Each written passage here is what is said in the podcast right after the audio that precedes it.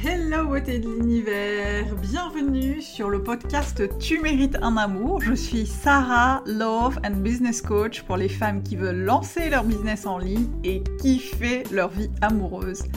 Parce que oui, oui, tu peux tout avoir et moins que ça, tu prends pas. Chaque semaine dans ce podcast, j'aborderai avec toi plusieurs sujets afin de t'accompagner à transformer ta vie de femme. Je partagerai avec toi mes conseils et astuces ainsi que mon expérience de coach afin que tu puisses toi aussi devenir la femme que tu as toujours voulu être. Alors installe-toi confortablement et c'est parti pour un nouvel épisode de Tu mérites un amour. Coucou beauté de l'univers, j'espère que tu vas bien. Je suis ravie de t'accueillir dans ce nouvel épisode du podcast Tu mérites un amour. Et aujourd'hui, on va aborder le sujet des clichés en amour et des clichés surtout qu'on devrait toutes et tous mettre de côté. Alors pourquoi euh, ce sujet? Euh, En fait, le sujet m'est venu, euh, il a été inspiré par l'une de mes clientes d'amour avec qui je discutais il y a quelque temps. et je sais pas de quoi en parler, et à un moment, elle me dit, en parlant de son ex-mari, bah, il paraît qu'on épouse quelqu'un qui ressemble à son père. Bah ça, c'est sûr, mon ex ressemble beaucoup à mon père. Et en fait, elle était persuadée qu'elle avait euh, que son ex-mari avait des traits de caractère similaires à ceux de son père, euh, alors que de ce que j'ai appris de tout ce qu'elle m'a dit, euh, pas du tout. Mais elle restait collée à ce cliché qui clairement en plus ne lui rendait pas service. donc justement aujourd'hui je voudrais aborder avec toi quelques clichés. qui ne sont pas forcément, bah la preuve, on les appelle clichés, hein, ils sont pas forcément vrais, et qui surtout ne nous servent pas ne servent pas notre objectif. Euh, et donc le premier, c'est évidemment on épouse quelqu'un qui ressemble à notre, à notre mère ou à notre père, euh, comme le pensait ma cliente. Euh, en fait, ça peut être vrai si on reproduit par exemple certains schémas familiaux, et pour être passé par là, je sais que ça c'est clairement quelque chose qui n'a pas servi. Euh, mais ce n'est pas parce que c'est quelque chose de familier que c'est ce qu'il nous faut. Ce n'est pas parce qu'on nous dit, euh, c'est dans l'inconscient collectif, hein, euh, qu'on a ce cliché comme ça qui nous hante et qui, a été véhiculé pendant... pendant plusieurs, plusieurs, plusieurs, enfin pendant longtemps, c'est pas parce qu'il existe ce cliché qu'il est vrai. On n'épouse pas forcément quelqu'un qui ressemble à, à notre parent, et c'est ok. Et c'est pas parce qu'on épouse quelqu'un qui ressemble à notre parent que c'est ok aussi. En fait, ce qui va être vraiment important, c'est de comprendre en fait pourquoi on, colle à ce, cliché-là, pourquoi on a tendance à le sortir en mode joker et euh, pourquoi c'est important ou pas pour nous justement d'être avec quelqu'un qui ressemble à, l'un de nos parents. Euh, ensuite, il y a, euh, j'adore, alors ce cliché-là, je l'ai beaucoup entendu, c'est les contraires s'attirent. Et là, j'ai envie de dire, bah oui, forcément, comme on est tous différents et bah forcément par déduction, euh, les opposés s'attirent.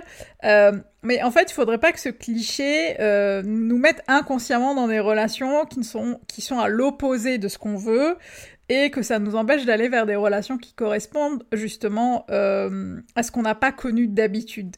Euh, et d'ailleurs, c'est plutôt ça, hein, de rencontrer des gens euh, qui nous ressemblent au niveau des valeurs, au niveau des principes, etc.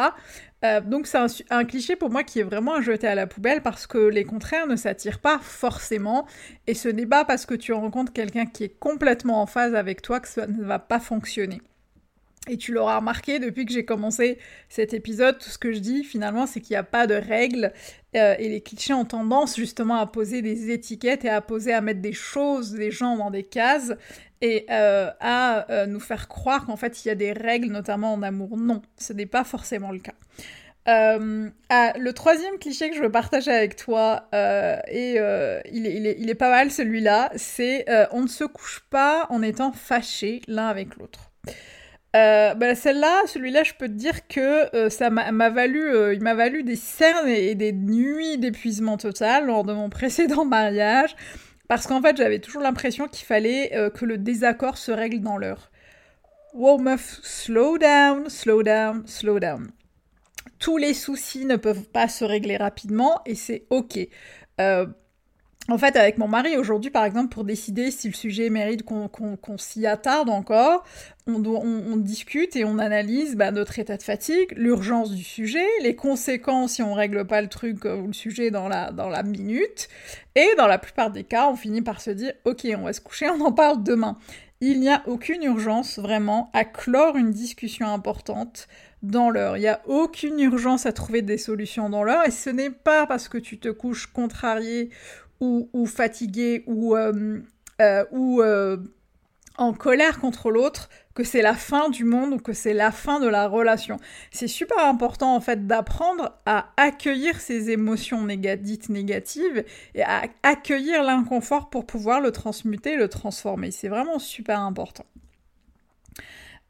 ensuite, on a un cliché que j'aime bien aussi, c'est un peu, il est un peu dans le top 3, c'est l'amour est plus fort que tout tant qu'on s'aime. Ça, je l'ai longtemps. Euh, je, pense à l'une de mes, de, mes copines, de mes amies que je ne vois plus trop euh, euh, aujourd'hui, mais avec qui j'avais, échangé pas mal dans le passé et qui me disait qu'il vivait une relation assez conflictuelle avec, avec son compagnon, une relation qui pouvait être parfois très toxique. Et elle me disait tout le temps, tant qu'on s'aime, ça va. Tant qu'on s'aime, tant qu'on s'aime, on peut y arriver. Tant qu'on s'aime, c'est possible. Euh, alors forcément, hein, quand on est dans une belle relation saine et bienveillante, c'est juste merveilleux. Euh, mais non, l'amour ne peut pas tout. Euh, il n'est pas plus fort que tout. Et certaines relations ne sont pas faites pour durer. Et c'est ok. J'ai mis vraiment beaucoup de temps et beaucoup d'années. J'ai mis plusieurs années à le comprendre. Euh, mais c'est ok. Et cela ne signifie pas qu'on n'a pas la capacité à créer une relation qui dure. Cela ne signifie pas qu'on va tout le temps tomber sur des gens qui ne nous correspondent pas. Ça veut juste dire qu'on est, tombé sur une relation qui n'a pas duré. Et ça veut juste dire euh, qu'on est en train d'avancer et qu'on est en train de cheminer. Pour moi, c'est vraiment super important de prendre conscience de ça et de vraiment l'intégrer et de l'accueillir pour pouvoir rebondir. Parce qu'en fait, si on reste collé vraiment à ce cliché de l'amour est plus fort que tout, mon risque euh, de rester dans des relations qui ne sont pas bonnes simplement parce qu'on croit que c'est de l'amour et qu'on n'a pas envie de se détacher de cette relation. Donc apprendre vraiment vraiment vraiment avec des pincettes. Euh, et euh, le dernier cliché que je voudrais partager avec toi, c'est évidemment le fameux 1 de perdu, 10 de retrouvé. Ouais, là c'est vraiment quand tes potes qui veulent te remonter le moral n'ont rien à dire, bah ils le sortent en fait. Euh, et je sais vraiment que lorsqu'on est en fin de relation, euh, on a envie d'entendre tout sauf ça. Je crois vraiment que l'amour est partout. Je crois vraiment qu'on peut rencontrer plusieurs personnes dans notre vie qui nous correspondent. Mais je crois aussi qu'on a besoin de temps et de bienveillance pour euh, le réaliser après une rupture amoureuse. Donc si quelqu'un de ton entourage vit une rupture amoureuse, ou même toi, hein, le mieux vraiment est de donner plutôt une oreille attentive et de l'empathie à la place de cette phrase toute faite, à la place de ce cliché qui n'est pas encore une fois forcément vrai. Euh, parce que ça va apporter un peu plus de valeur à la personne qui, euh, qui, vit la rupture. Ça va apporter du soutien. Tu vas pouvoir partager avec les gens au lieu simplement de leur dire avec une tape sur l'épaule Oh non, mais t'inquiète, ça va, un, de perdu, dix de retrouvé. Quand on est dans une situation euh, de, de, euh, de, déprime, quand on n'est pas bien suite à une relation amoureuse, c'est vraiment pas évident d'entendre cette phrase-là euh, parce qu'elle n'est pas toujours bienvenue, elle n'est pas toujours adéquate dans cette situation-là.